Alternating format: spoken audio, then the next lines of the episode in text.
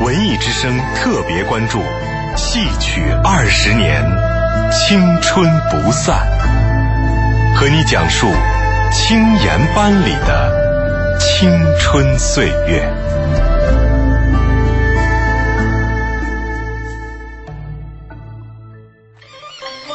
文艺之声的朋友们，大家好，我是中国戏曲学院京剧系的主任兼第六届青岩班班主任舒彤。我呢又是第三届青年班的学员，我是主攻京剧花脸。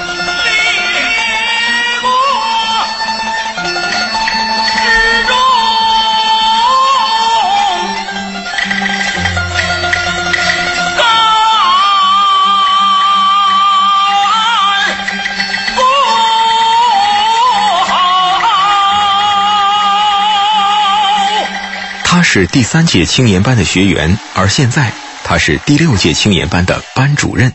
他叫舒彤，主攻花脸行当中的架子花脸。青年班的学习期间，舒彤师从京剧表演艺术家景荣庆。景荣庆曾与李少春、叶盛兰、杜近芳等同台演出，又常为梅兰芳配演。景荣庆精于架子花脸，表演洗练大方，讲究规范。又善运用艺术程式刻画人物，从事于这样一位京剧名家，对于舒彤来讲，也是一段刻骨铭心的经历。呃，有一次我在学习这个《曲洛阳》这出戏的时候，是一出这个架子花脸必修的剧目，因为这是一个动作戏比较强的嘛，就到学校来上课。哎，我突然发现，怎么今天老师戴着墨镜？我当时还说这了，老头儿。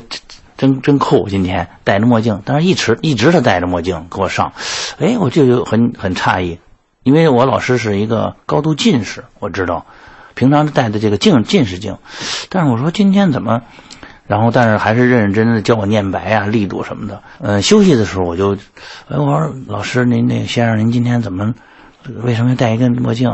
后来我才知道，这个让我到现在我这件事，我老师刚刚做完白内障摘除手术。应该是在家休息，不能见光的。但是就是我，当我要提出要学这出戏的时候，他都是紧着我的时间，因为他知道我上班很忙嘛。你什么时候时间？我一说什么时候，那我就那天去。所以我现在保留我老师教给我所有的剧目的这个他的录音和这个我自己录的这个 DV。这出戏的时候就有有一段时间教这出戏都是一直戴着这个墨镜。